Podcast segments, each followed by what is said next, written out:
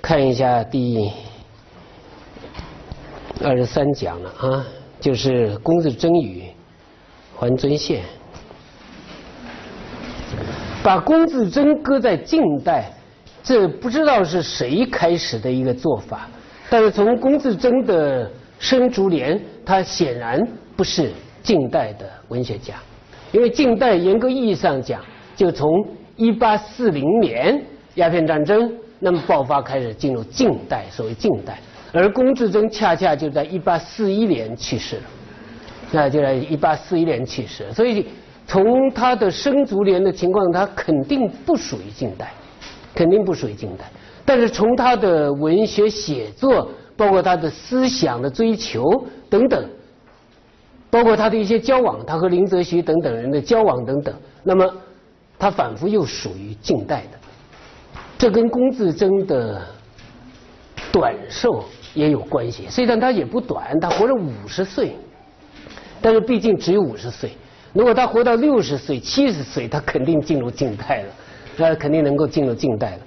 所以我是基本上倾向于龚自珍不属于近代，不属于近代。啊，实际上从龚自珍的思想的追求，他的一些政治的实践，包括龚自珍的诗。词文更多的还是有传统的特点，只是对传统的一种突破，和对近代的整体的文化追求、文学追求的一种先声，的一种先声，就是它是一种预示性的东西。这是龚自珍。当然，在整个现代，我刚才讲了，不知道从什么时候开始，一直把龚自珍作为近代文学的第一人开始做说起，甚至成为整个近代文学最伟大的一位文学家。啊，所以从从这样一种评价可以看出，呃，把这种先驱者，他应该说属于某种意义上属于先驱者。实际上要仔细分析他的思想和分析他的文学，还不严格意义上讲，并不算先驱者。但是现在把它作为近代文学先驱者，然后搁在近代文学来讲，有一定道理，也从历史的发展来讲，也不完全有道理。那这是咱们总体上一个认识。那么龚自珍这个人有着种种的特点，而他最喜欢的、最标榜自己的，就是所谓剑气萧声这么一种特点。剑气萧声成为他自己的人格的象征，也成为他。文学这种文革风格的一种象征。柳亚子说：“三百年来第一流，非仙剑客古无愁。”他自己也说：“成诗十五年中士，才也纵横，内也纵横，双复萧心与剑明。”他是用一萧一剑作为他一种形象的象征，这是很很有意思的。那这是很有意思的。那么萧和剑在中国古代都是一种很独特的意象。在这种意象里头包含着什么样的含义？那么，呃，更能够揭示龚自珍独特的思想、独特的人格和独特的风格。这个大家可以进一步的考察，大家看一看他的诗词文相关的一些特点。龚自珍的诗基本上还是一种传统的写作方式。还是一种传统的写作方式，但是诗里头所表现的对现实的认识、对理想的追求，的确有它超越时代的地方。咱们这里引了两首他最常见的诗、最熟悉的诗，一首就是更多的表现了对现实的认识，一首更多的表现对理想的追求，这构成了他的诗的一种。我跟你讲，超越时代的某种特点，对现实的认识，他用一种咏史的方式来写。咏史，当这种题材的诗出现之时，一开始出现的时候，左思咏史就不是咏史，而是借咏史来探经。一开始就有这种特点，所以所有的咏史诗和咏古诗。咏古代的，那么都接近于咏怀诗，但和咏怀诗不同的是，咏怀诗更多的是直抒胸怀，而咏史诗往往是借古代的某些史实的咏叹来抒发当代的现实感受、时代感受。这是咏史诗的中国古代咏史诗的一个突出的特点。当然，古代咏史诗有的写着写着也以咏古为主了，咏史为主了。但在咏古咏史当中，实际上也表达了某种对古、对史，就对历史的一种认识，那一种认识。而龚自珍的这种咏史诗，其中最著名的“碧玺未闻文字狱，著书都未到良谋”，成为对清代文化专制现象的一种反思。也成为对清代整个文化制度、文化风气影响下的文人士大夫的心态的一种概括。文字狱对清人心灵的影响是很大很大的。只有真正了解了文字狱，才能够知道清代文人的著述为什么会形成独特的特点。也才能知道为什么钱家汉学在清代兴起，为什么王士祯提倡神韵说，到后来的沈德潜提倡什么格调说等等，为什么会有这样种种的诗歌理论的出现？也可以知道为什么会有桐城派译法理论的出现，你才能了解这些。所以著书都为道良谋。这是一种极言之的方法。大多数的文人士大夫，他们的文字写作都是为了道良谋，为了有这碗饭吃，为了生存。这个和真正的文字写作的意义是不同的。中国古代有所谓三不朽，那么其中一种不朽就是立言。而立言绝对不是为了道良谋，立言是为了在现实的运行的整体的政治制度、社会制度之外，还有一种理想的诉求，这是为了立言，这是立言的需要。立言就是用文字写作的方式来表达一种理想的诉求、理想的追求、理想本身的存在方式，用立言来表示。所以，这是中国古代。很多文人讲，这文章是经国之大业，不朽之盛世，讲的也是这个道理。那么这种道理，在中国古代就形成了。我上次讲到清代背景的时候，讲到这个，就形成了所谓治统和道统之间的一种紧张的关系，就是统治者和思想的标榜者。思想的领导、思想的这种宣扬者之间的一种紧张关系，在某种意义上，这两者是可以统一的；但在某种意义上，这两者又是分裂的。所以在龚自珍这提倡著书不为道良谋，实际上讲的就是在治统之外，应该有一种道统的宣扬，应该有文人士大夫自己的一种声音，而这种声音是靠着文字写作的方式能够不朽的。能够真正以立言的方式达到不朽的，而这种以立言的方式达到不朽，在整个清代的文人士大夫呢，有种种不同的追求方式。那么，这是咏史，实际上是在讽经，实际上是讲文人士大夫在清代二百多年统治之下，整体的悲索。整体的素质的下降，讲了这么一种情况，这应该是对当代现实的一种很深刻的认识。正是对当代现实的这种深刻的认识，龚自珍才有一种理想的诉求，就是希望我劝天公重抖擞，不拘一格降人才。他要降的这种人才，不是简单的。能够参与政治实践的政治措施实施的这种人才，不是简单的，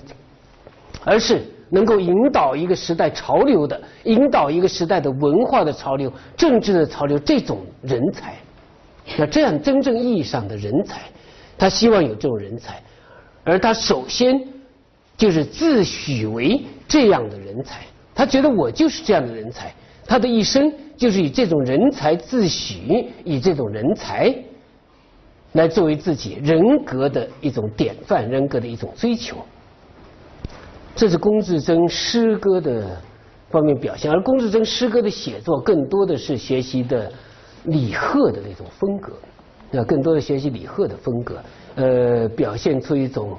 嗯奇特丰富的想象。新颖多彩的比喻，用大量的典故，用那种清奇多姿的语言，构成一种非常绚烂的艺术形象。那这是他最有代表性的一种特点。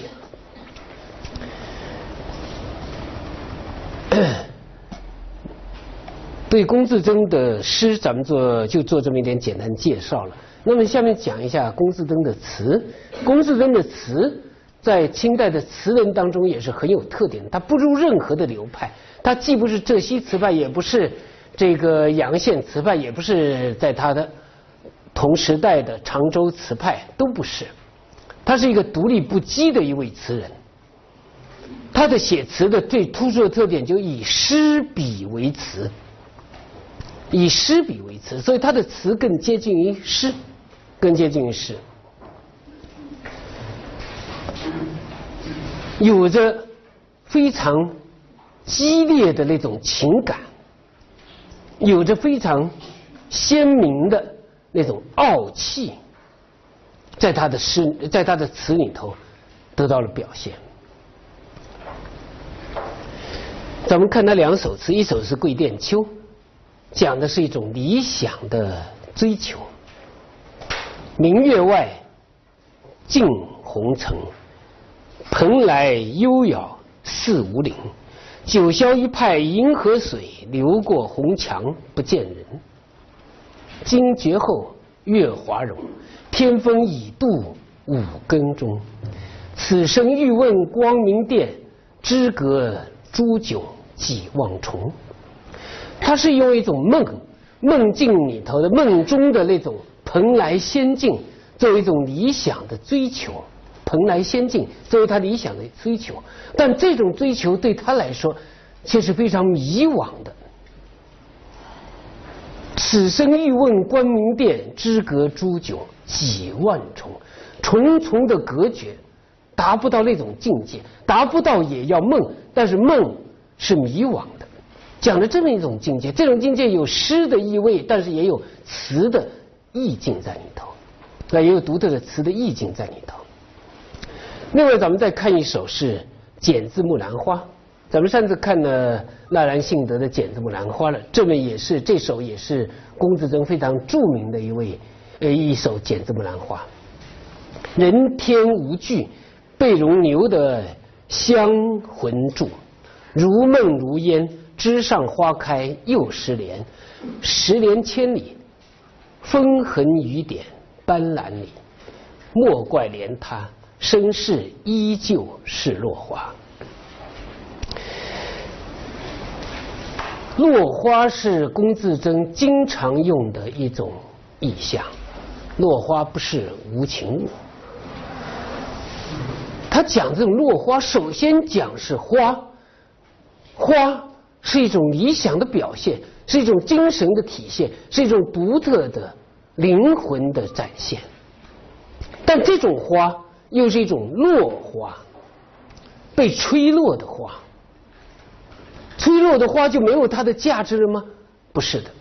落花不是无情物。他觉得吹落的花有吹落的花的价值，因为第一，吹落的花仍然有着它的香味；另外一个更重要的，是化作春泥更护花。落花自身。化作春泥以后，还可以培育新的花。所以，在他讲身世依旧是落花的时候，他实际上要展现的是自身的那种超越现实的独特的人格，而这种人格却在一种非常衰飒的。背景当中存在着如梦如烟、风痕雨点，是在这样一种时间和空间十连千里了，在这种时间和空间当中存在的一种花。但不管怎么样，这个花能够超越十年的时间，超越千里的这种空间，仍然留的那种香魂作，这是他的一种追求。呃，龚自珍的这一些的词，都是传颂一时的名篇。而这种传颂之所以这种词能够传颂一时，跟他的诗诗的趣味是有相通的地方。另外，更多的是表现了他一种迷惘的心境，因为前程难料的那种迷惘的心境，一种追索，一种上下的求索，那上下的求索。那么这是龚自珍的词，同样的这种思考，同样的这种境界，咱们也可以在龚自珍的古文当中看到。龚自珍的古文有两种，一种是很传统的那种古文，就是所谓上书，不断的给朝廷、给当政者写各种各样的表达政治见解的文章，这些文章都是大块文章，而这些文章在当时的影响非常非常大。成为龚自珍作为一种政治思想表达的一个基本的工具、基本的方式，就是咱们刚才讲古文作为它的实用性的特点，龚自珍这也是表现的淋漓尽致。因为他写了大量的上书的古文，大量的呃策论文，大量的这种策论文来表述他的政治见解，而这些政治见解都是非常尖锐的，这是一方面的文章。那么另外一方面的文章呢，就是他像他《病梅馆记》等等的，更能够表现他个人的情感、个人的心情的这样一类文章。那么这种文章里头，一方面看出了他对现实的深刻的认识，另外一方面也看出了他对理想的一种期待。《病梅馆记》就是其中。很好的一篇文章，啊，非常好的一篇文章。他用病梅这种独特的意象，来象征着文人士大夫的特点，就是在文字狱长期流行之下的文人士大夫精神上的猥琐，人格上的堕落，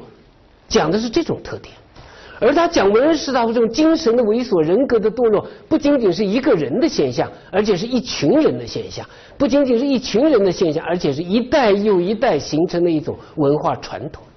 他就是这种文化传统是一定要改变的。